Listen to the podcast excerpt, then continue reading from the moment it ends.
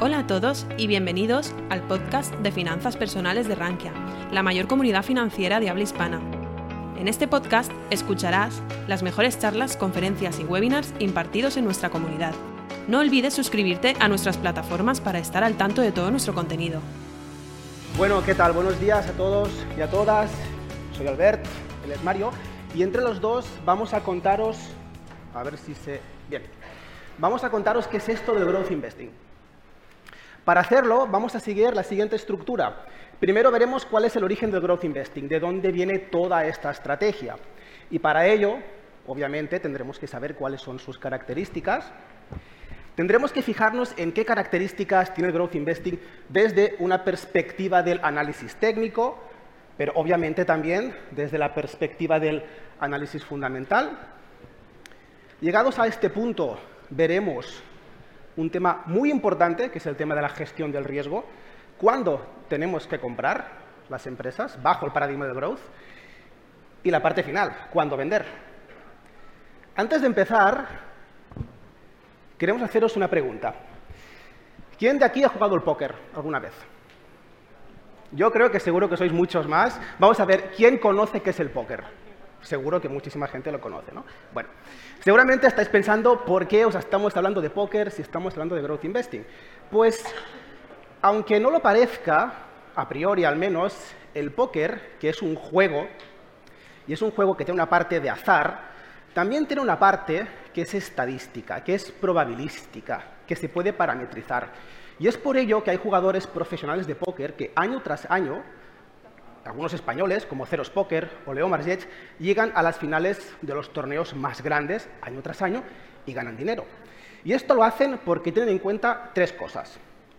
La primera de ellas, y seguramente la más importante, son las cartas que les salen. Unas buenas cartas te dan muy buenas probabilidades de ganar esa mano. Y si ponemos el símil con las empresas de growth, tener unos buenos fundamentales nos da probabilidad de éxito en las inversiones.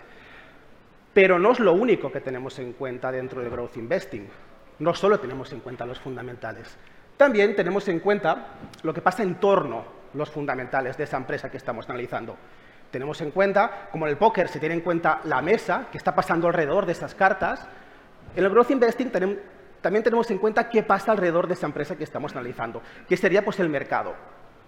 Y finalmente, también se tiene en cuenta, obviamente, la cantidad de interés las pujas, las fichas que hay en la mesa, que sería el símil con el análisis técnico.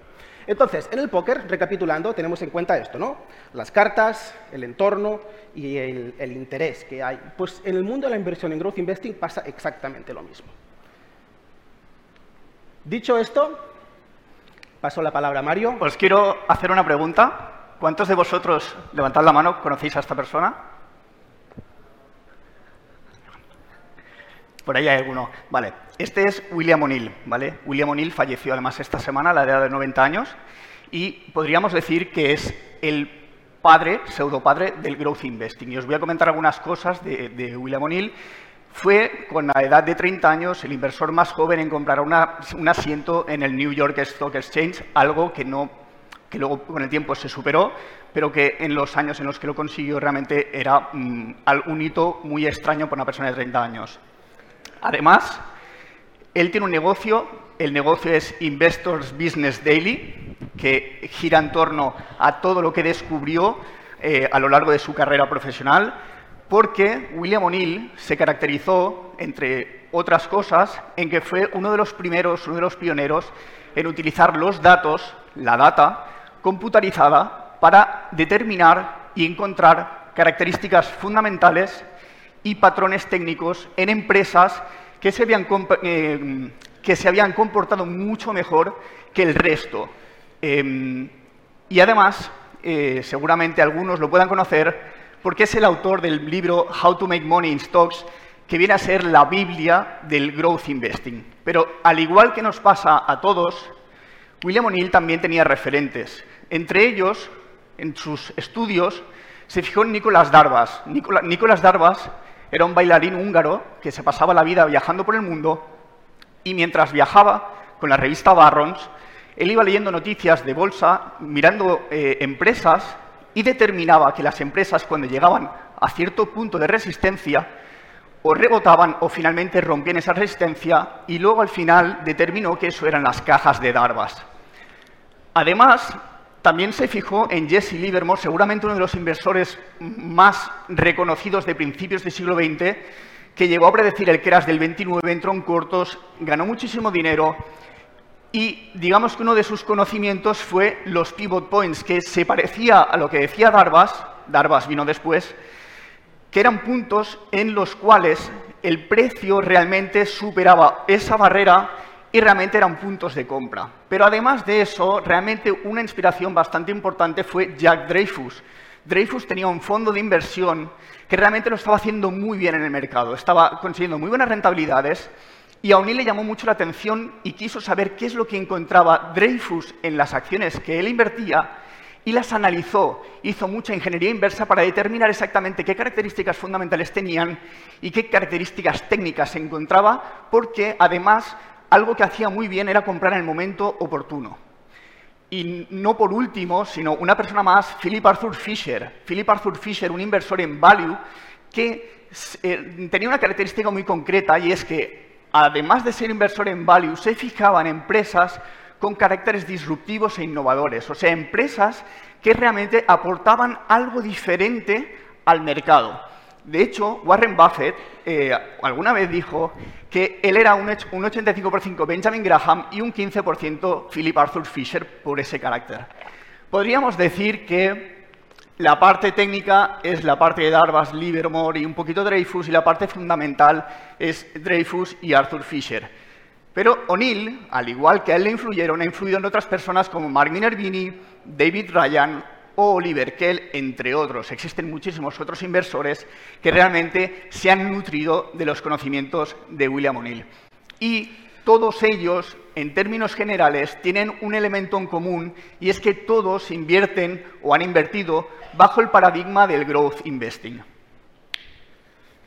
Gracias. Bien, Mario se ha comentado que William O'Neill escribió un libro que es el How to Make Money in Stocks. En ese libro hay parametrizadas las variables más importantes que se tienen que tener en cuenta para invertir bajo este paradigma. Son siete y están representadas por letras, el CAN y el SLIM. De una forma muy simple, podríamos decir, y simplificando mucho, de acuerdo, que el bloque del CAN hace referencia a la parte más fundamental de las empresas y el SLIM a la parte más técnica. Vamos a ver qué significan cada una de estas variables, que son las que al final Mario y yo tenemos en cuenta cuando buscamos empresas. La primera hace referencia a los earnings actuales, a los últimos earnings.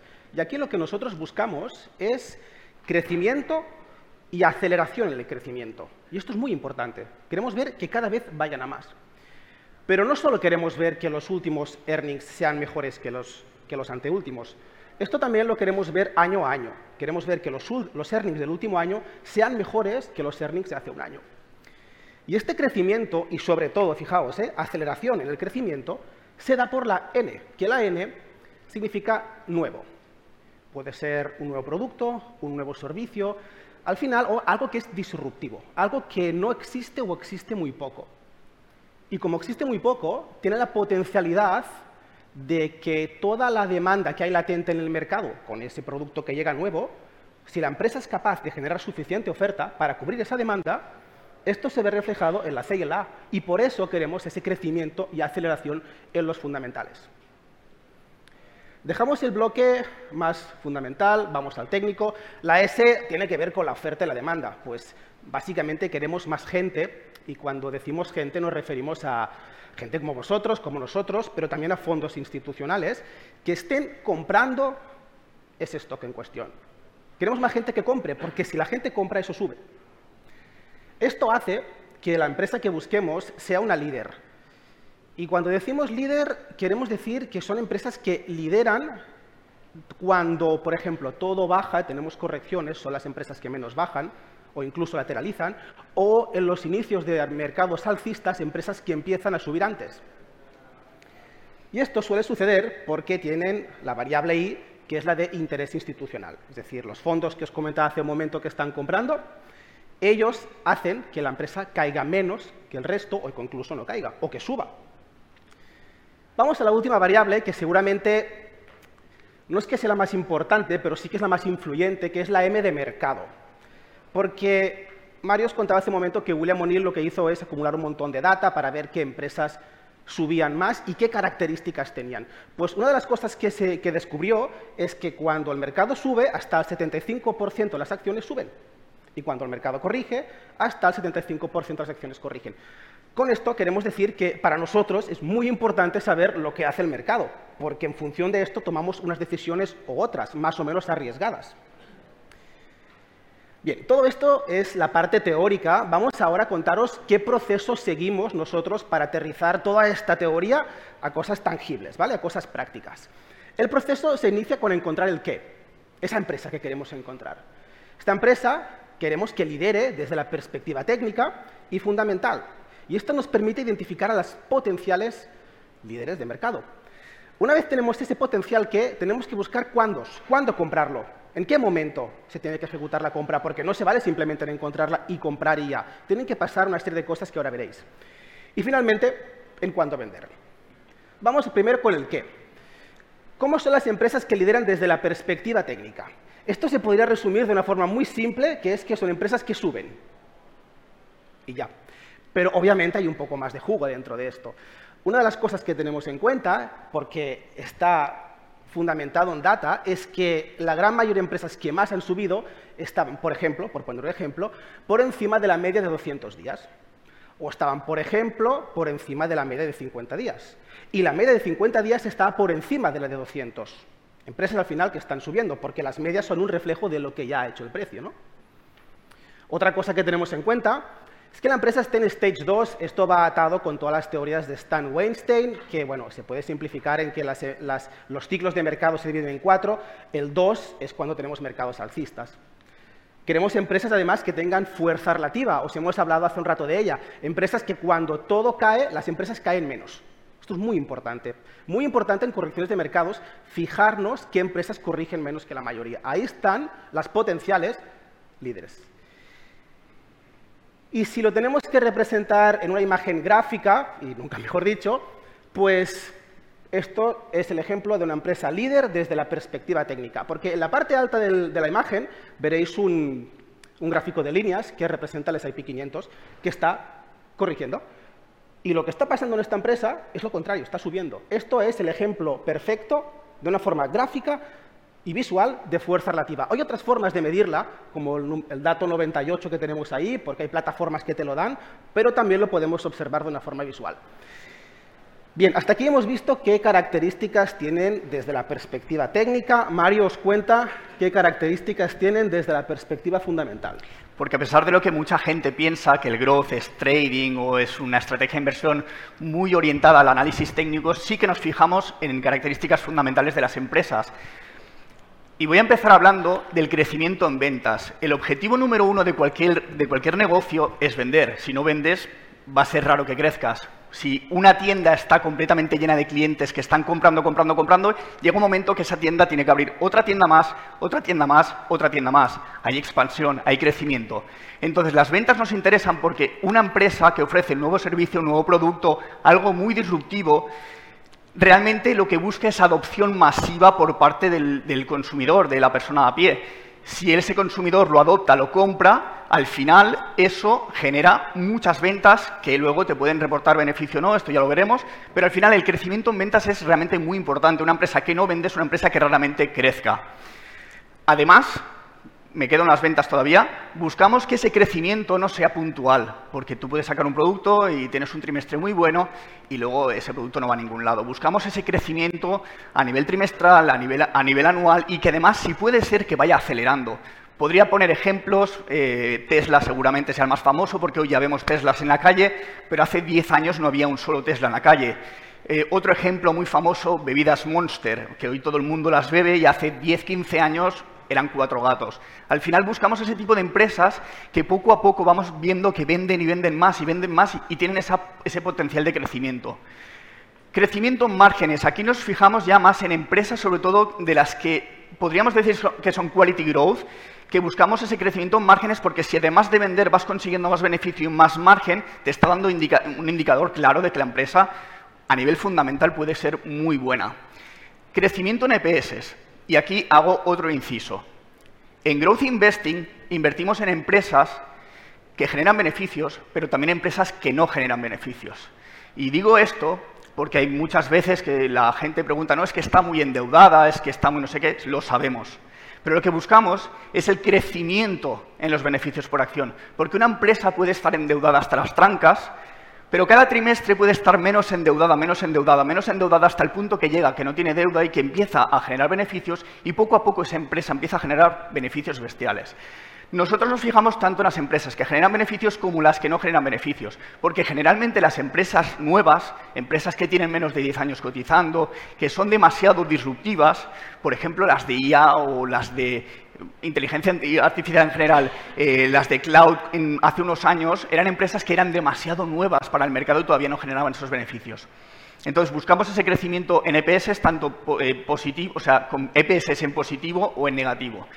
Y por último, también ligado a los EPS, y también ligado a lo que comentaba antes Albert, buscamos un aumento de fondos. ¿Por qué? Porque al final nosotros somos inversores particulares y tenemos los conocimientos que tenemos y las habilidades que tenemos, pero en los fondos institucionales trabaja gente que tiene másters, tiene muchísimo conocimiento, que pena en el mercado día a día, saben perfectamente dónde hay oportunidades de inversión y cuando nosotros vemos que ellos se están fijando las empresas que a nosotros nos interesan o estamos empezando a ver indicios de que pueden estar haciendo compras, estos fondos, digamos que son una señal de, vale, estamos en el camino correcto. Y además, añado otra cosa, muchos fondos trabajan con modelos de EPS, con lo cual si una empresa empieza a tener un gran crecimiento en EPS, muchas de ellas ya directamente se posicionan en estas empresas. Y ahora vamos a hablar de una empresa que de hecho a Albert le gusta mucho, eh, le lleva gustando mucho tiempo. Eh, de hecho, Albert, si quieres decirnos qué es lo que te gustaba de esta empresa. Sí, la, la, empresa en cuestión, bueno, no sé si lo veis, pero por ahí está el ticker, es New Holdings, es un banco. Esta empresa la encontré pasando screeners, priorizando la aceleración, recordad el concepto de aceleración, en ventas.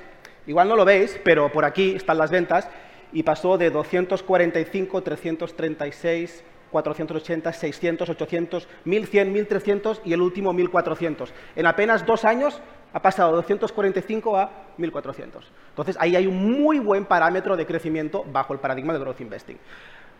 Y además, eso no era todo, ¿no, Mario? Había más cosas que no, nos gustaban. además vemos que los fondos, aquí se ve desde junio eh, del 2022, eh, había 244 fondos posicionados y poco a poco, cada trimestre, pasamos de los 244 hasta 363. Esto nos indica que cada vez hay más fondos que se están posicionando en esta empresa. Pero es que además también vemos a nivel estimaciones y a nivel crecimiento anual, que está arriba en el recuadro de la izquierda, vemos cómo los EPS que eran negativos poco a poco se han ido yendo al positivo. La estimación de este año 2023 es que ya sean positivos y ya generen beneficios y, de hecho, augura un crecimiento del 34% para 2024. Con lo cual, con estos fundamentales, en general, podríamos decir que estamos delante de una empresa de tipo growth con, mucho potencial. Digamos que podríamos, volviendo al póker, podríamos decir que tenemos dos ases en la mano. ¿Vale? Entonces, además de eso, vemos noticias constantemente de que Warren Buffett, Morgan Stanley tienen el radar puesto en New Holdings y no una, sino dos, sino hasta tres veces en distintos medios que nos dicen estas acciones pueden subir y pueden ir genial. Pero la realidad es si los fundamentales son tan buenos, ¿por qué esta empresa no ha subido desde el principio? Sino que el precio se ha ido para abajo se ha ido para abajo a pesar de que cada trimestre estaba presentando mejores EPS, mejores ventas, más fondos, mejores estimaciones, pero el precio no reacciona. El mercado no le está dando la razón a los fundamentales, al menos de momento. De hecho, eh, hablamos de que estaba a 5 dólares, no sé cuánto está ahora, 7 o 7 y pico. De hecho, ahora ha empezado a darnos indicios de que podríamos empezar a posicionarnos en esta empresa, porque realmente ya ha empezado a hacerlo, la parte técnica que estamos buscando la está empezando a mostrar ahora. En el momento de la imagen no fue así. Por eso, también he puesto un poco el ejemplo del póker, los fundamentales son importantes, sí, pero incluso con unos buenos fundamentales puedes tener la mala suerte de perder la partida.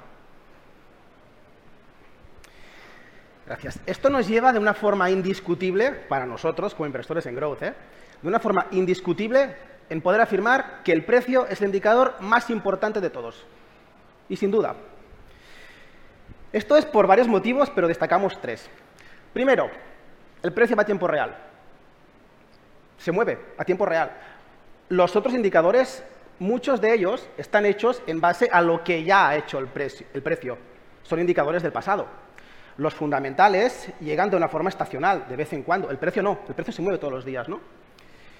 Y el último motivo, y el más importante, es que el precio es quien nos paga. Y esto es así. Da igual que encontremos la mejor empresa con muy poca deuda, mucho cash flow, producto súper disruptivo, con un potencial de crecimiento increíble, que si el precio baja, y hemos encontrado empresas que tienen nuestros parámetros y el precio baja, perdemos dinero. Entonces, esto nos hace poder afirmar que tenemos que fijarnos en qué hace el precio En un primer momento, vamos a recapitular. ¿no? Hemos visto cómo encontrar ese qué con los fundamentales. El precio, el técnico, mejor dicho, nos dirá cuándo tenemos que comprar ese qué. Y esto lo hacemos mediante puntos de compra a través de los patrones. Uno de los patrones más conocidos, y de hecho fue popularizado por William O'Neill, es el cap and handle. Seguramente suene o no. Hay otros como la caja de Darvas, los VCP de Mark Minervini, etcétera, o los low cheats, las flat base, etcétera. Pero la lógica que hay detrás de un patrón de estos es que nos dan pivot points. Los pivot points, que fue un, concepto de Jesse Livermore, salía al principio de la presentación, son puntos donde, y esto es muy importante, el potencial beneficio es mucho mayor a la potencial pérdida, porque hemos encontrado una tendencia alcista, algo que está subiendo, un momento donde el precio corrige, pero corrige un poco, y al final estos son procesos de reacumulación con muy poca distribución. Y nos da una muy buena gestión del riesgo y lo que nos permite es pues eso, posicionarnos en zonas que si el precio sube, tiene mucho más recorrido alcista, potencial recorrido alcista, que bajista. Y esto va muy atado, aunque ya os lo he introducido, con la gestión del riesgo. Porque al final la gestión del riesgo seguramente sea la parte más importante, la que muchos levanto la mano, yo me olvidé en su día y me hizo perder mucho dinero. Em, lo que decía, es la parte más importante a la hora de invertir, porque si no limitamos nuestros riesgos, además, la gente dice, no, el growth investing es una estrategia muy arriesgada. No como tal. Invertir en empresas growth sin gestión de riesgo es muy arriesgado, porque de hecho hemos tenido alumnos que durante 2020 compraron acciones eh, Shopify, sea Limited, NIO, lo que sea, iban a lo mejor hasta 700, 800%, pero no supieron cuándo vender, no gestionaron bien el riesgo y ahora mismo están en pérdidas. ¿Vale? Entonces, una de las cosas que hacemos con respecto a lo de los pivot points que comentaba Albert, además de tener un pivot point, cuando nosotros compramos acciones, compramos un seguro de vida, compramos un seguro sobre nuestro dinero, que se llama stop loss. ¿Vale? Entonces, ¿qué hacemos con el stop loss? El stop loss lo vamos a colocar en torno máximo a un 7-8%. Y os voy a contar un poco por qué, porque tiene bastante sentido. Tiene bastante sentido porque volvemos a William O'Neill. William O'Neill, cuando analizó todos los datos de todas las empresas que habían comportado mucho mejor que eh, la mayoría del mercado, además de ver las características fundamentales, las características técnicas, analizó los comportamientos de los movimientos del precio para determinar exactamente cuál era el mayor retroceso admisible en esas empresas en las que podía eh, comprar porque cumplían con todo el can slim. Y determinó que eh, la gran mayoría de las empresas no tenían retrocesos mayores al 7-8%. Esto por una parte. Pero luego además hay una parte que es que las pérdidas juegan directamente eh, matemáticamente en tu contra. Y explico por qué. Porque cuando tú pierdes un 7-8%, te salta un stop loss, compras una acción, sube un poco, se gira, salta el stop loss, no pasa nada, recuperas tu dinero. Para recuperar ese 7-8% necesitas un 7 y pico, 8 y pico por ciento. Si pones el stop loss ya en el 10%, que ya diríamos que sería el límite máximo, necesitas un 11. Pero si la empresa sigue cayendo y no vende, si no vende, si no vende, se va a un 30, un 40, un 50%, para recuperar un 50% necesitas ganar un 100. Porque si tienes una acción que has comprado en 10 y se te ha ido a 5, si ganas un 50 se va a 7,5 pero te quedan dos, dólares y medio para volver a subir. Entonces, siempre limitamos y aceptamos errores. De hecho, en Growth Investing es habitual que en nuestra operativa acertemos un 40% de las veces, un 30, un 40. ¿Por qué? Porque utilizamos ratios beneficio-riesgo, que lo comentaba él. Intentamos ganar siempre mucho más potencialmente que nuestro stop loss. Mario se acaba de contar, fijaos, ¿eh? vamos a recapitular muy rápido. Hemos visto cómo encontrar el qué, hemos visto cuándo comprar ese qué, y acaba de contar cuándo vender ese qué cuando las cosas no van bien, porque como bien decía, no siempre acertamos. ¿eh? que es un 7-8% de pérdida cuando las cosas no van bien, pero muchas veces también van bien. Entonces, otra de las partes es saber cuándo vender ese qué cuando ha subido. Tenemos en cuenta distintos criterios, distintas cosas, destacamos solamente cuatro. Una de ellas es la cantidad de consolidaciones que ha hecho el precio en el Stage 2, es decir, en la subida. Porque William O'Neill también parametrizó, identificó que la mayoría de growth stocks en mercados alcistas suben alrededor de un año, un año y medio, en general. Hay excepciones, a veces más, a veces menos, pero más o menos es esto. Y hacer una cantidad más o menos concreta de esto que os comentaba antes, de procesos de pequeñas distribuciones, reacumulación y volver a subir. Y estas bases las podemos contar y tenerlas en cuenta. Esto va atado con que en esta parte ah, del último tramo, cuando ya estamos llegando a la parte alta, el precio suele moverse de una forma mucho menos previsible al alza. Tiene movimientos mucho más explosivos y esto se ve reflejado en que el movimiento es mucho más parabólico, mucho más fuerte, hay mucho más volumen, hay mucha más compra. Y aquí intentamos vender con la fuerza, en la parte más alta, que también se ha dicho, nunca compramos en la parte más baja, ni vendemos en la más alta. Nosotros somos inversores de tramos. Es muy difícil que vendemos en la parte más alta, pero intentamos aprovechar el máximo de recorrido. Si no conseguimos vender con la fuerza y el stock empieza a retroceder, lo que hacemos es buscar transiciones entre lo que es el Stage 2 de Weinstein y el 3, que todo esto está parametrizado en unos indicadores, en unos parámetros que también tenemos en cuenta. Que básicamente es cuando el precio empieza a hacer ese movimiento así curvado hacia abajo, pues ahí también vendemos. Y por último, y no menos importante, obviamente también tenemos en cuenta lo que pasa en el mercado, lo que pasa alrededor cómo está la tendencia principal, cómo están los índices, cómo está la macroeconomía, cómo están los tipos de interés. Todo esto también es importante para tomar decisiones a la hora de vender, ser más o menos agresivos en la compra y en la venta, etc. Esto, en resumen, eh, viene a ser el Can Slim por parte de William O'Neill. O sea, siguiendo la filosofía de William O'Neill, tenemos todas estas características de las que hemos hablado. Al final, en media hora no nos da tiempo a meternos en profundidad real, pero realmente hay más, porque al final el growth investing es una estrategia y la estrategia te da unas pautas, que son estas, para encontrar y saber cuándo comprar y cuándo vender estas acciones. Pero realmente la operativa viene también un poco definida por cada uno. El growth no te dice una operativa concreta. O'Neill sí que tiene un pensamiento más largo placista, pero también es cierto que opera, operaba a corto plazo. Y además, como decía al principio, O'Neill ha influido en otras personas que han cogido el growth investing tal y como lo interpreta con el Can Slim y le ha dado una vuelta de tuerca para adaptarlo a su perfil de inversor, a su tipo de estrategia operativa y algunos de ellos son eh, Mark Minervini, David Ryan, Oliver Kell. Os los presento un poco por encima para que veáis un poco mm, cómo son y qué han hecho. David Ryan estuvo mano a mano con William O'Neill, trabajando con él, eh, y realmente lo mentorizó. Con 22 años tocó la puerta y dijo, yo quiero trabajar contigo, y se puso mano a mano con él, dando conferencias, aprendiendo absolutamente todo. De hecho, fue, si no recuerdo mal, en el 85.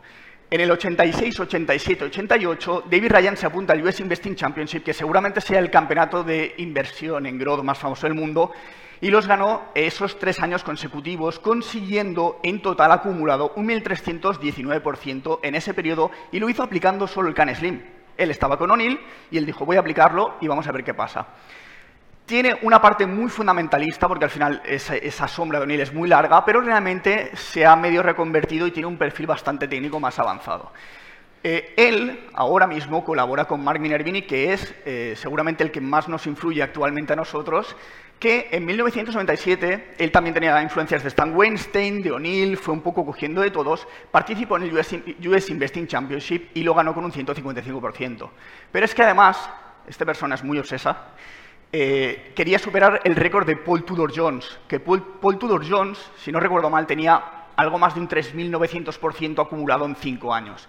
Y él dijo, yo voy a intentar superarlo. Entonces, desde el año 94, de hecho esto no, está puesto, del 94 al 99, 99, Minervini, aplicando parte del Can Slim y parte de lo que él descubrió con ayuda de lo que aprendió de Stan Weinstein y otros, consiguió un 33.554% acumulado en cinco años y pico, que es un 220 anualizado.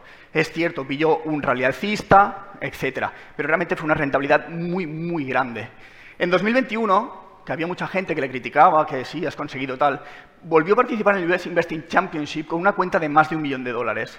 Y lo ganó con un 334%. De hecho, hizo algún reintegro a medida que iba avanzando.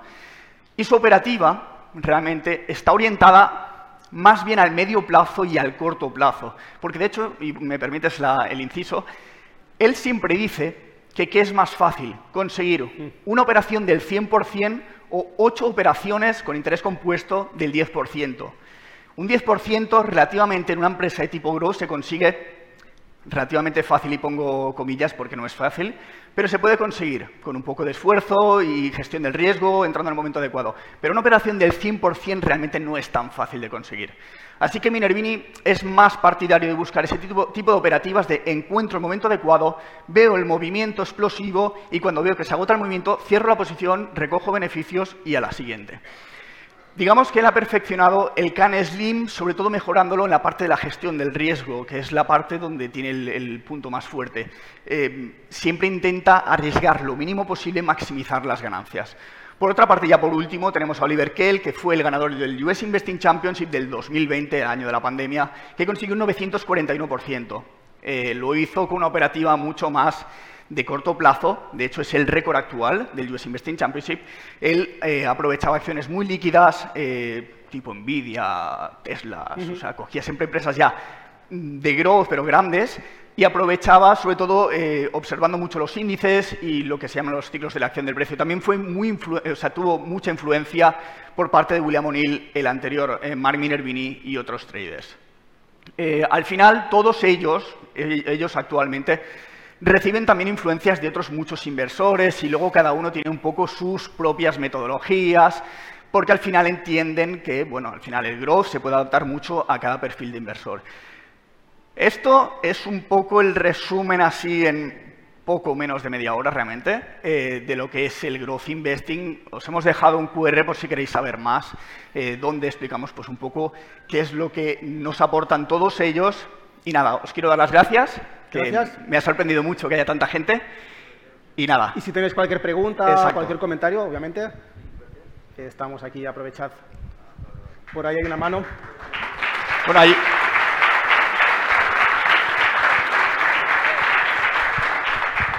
Ah, bueno, eh, me acabo de mirar esto de, de New Holdings y veo que ha, ha bit los earnings, los earnings durante tres cuartos seguidos. Sí y más o menos por un 4 7% y que ha habido un EPS, una sorpresa de un 100%. ¿Qué pasa? Que solo tenemos un quarter, ¿vale? Y desde abril ha subido un 70%. Entonces, yo soy un poco más value, yo, como sabes, soy inversor privado y no, no, tengo acceso a mucha tecnología. Eh, entonces, ¿cómo podría justificarme yo, sabes, eh, que tiene un PER que parece ser negativo de 143, eh, meter dinero aquí? ¿Cómo lo hago? ¿Sabes? No, tengo ni idea, ¿sabes? Pues seguramente porque no tienes en cuenta el que no tienes en cuenta el que para nosotros, para nosotros, es el indicador más importante, que es el precio.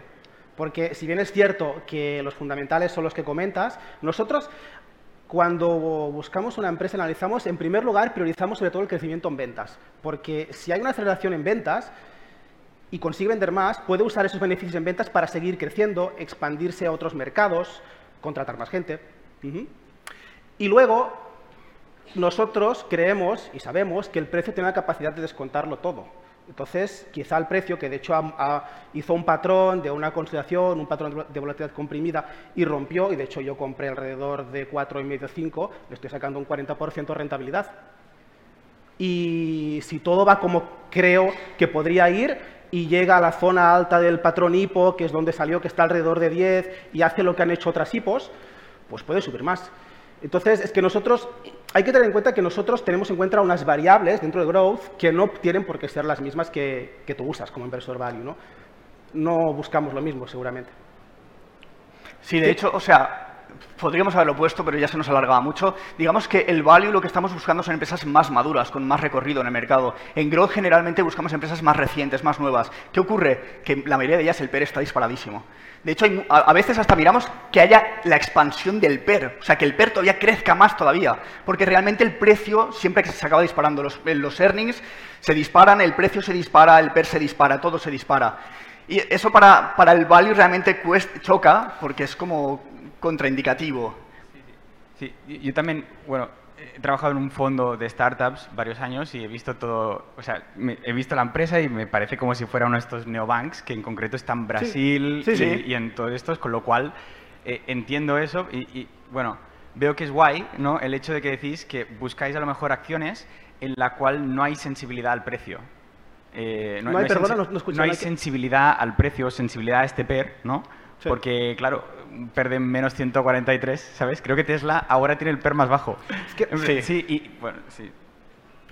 Fíjate, ¿eh? nosotros nos hemos formado directamente, directamente con Minervini varias veces, con Oliver Kell, con David Ryan, y algo que coinciden todos ellos es que, y perdonad, ¿eh? pero para nosotros el PER no sirve. De hecho, muchas empresas tipo growth, en la parte baja, tienen un PER alto que cuando empiezan a subir, el PER crece. ¿Por qué? Porque el precio tiene la capacidad de avanzarse a lo que harán los fundamentales. Y a pesar de que tenemos una consolidación, un PER altísimo, y el, y el precio sube, y el precio sube mucho, el PER sigue subiendo más, a pesar de que el precio ha subido. Y de hecho encontramos lo mismo en las partes altas. De hecho, otro criterio que tenemos en cuenta es que en las partes altas haya una aceleración en el PER cuando ya hemos stage 2, hemos subido, hemos llegado a la parte alta y buscamos fuerza, hay una reaceleración en el PER. ¿Por qué? Porque el precio está subiendo más que los fundamentales. Entonces...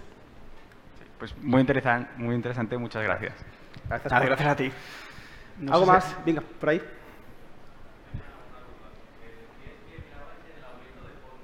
Sí. ¿Cómo lo hacéis a nivel... ¿Cómo lo hacéis para buscarlo a nivel retail? O sea, esa información, digo, que esa empresa tiene un aumento de fondos, que invierten en ella, etcétera, etcétera. Vale, eh, se puede mirar por varias, de varias maneras. En la SEC tienes los formularios, lo que pasa es que los formularios van, bueno, si ponerte a mirar un poco formularios de la SEC es un poco locura. plataformas, hay plataformas tanto gratuitas como de pago, que más o menos vas viendo cómo se están posicionando. Piensa que los reportes de compras de los fondos a cierre de trimestre pueden pasar 45 días hasta que reporten, con lo cual nunca tienes un dato concreto de cuántas acciones ha habido. Pero digamos que el aumento de fondos también lo acabas viendo en el volumen. Porque al final, los institucionales cuando compran acciones, nosotros compramos 100, 200, 1000, 1500, lo que sea. Pero un fondo, cuando entra con varios millones de dólares, compra paquetes compra paquetes a lo mejor de 100.000, 200.000, medio millón de dólares. Entonces, en el volumen tú más o menos vas viendo. Sobre todo en volúmenes semanales te das cuenta cuando el volumen se dispara mucho, es que ahí ha entrado dinero grande. Y luego hay que un poco determinar exactamente si es compra o es venta, que esto lo vemos en los patrones. Los distintos patrones al final son patrones de acumulación en los que mayormente los fondos lo que hacen es comprar y vender. Entonces, respondiendo a la pregunta, puedes ver el número, no es en tiempo real, a diferencia del precio, pero te da un, indicador de cómo, se está posicionando o no cierto fondo en la, acción. Luego lo puedes eso, comprobar con, con, el volumen a ver si realmente corresponde. Vale, perfecto, gracias.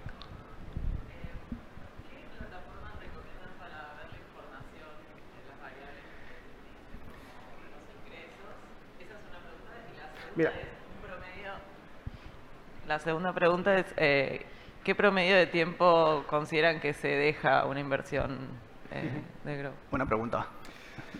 Eh, la primera pregunta, nosotros, bueno, plataformas usamos principal, usamos varias, pero la que habéis visto y usamos más es MarketSmith porque es una plataforma, no sé si hecha directamente por William O'Neill, pero él... Es de la empresa, sí.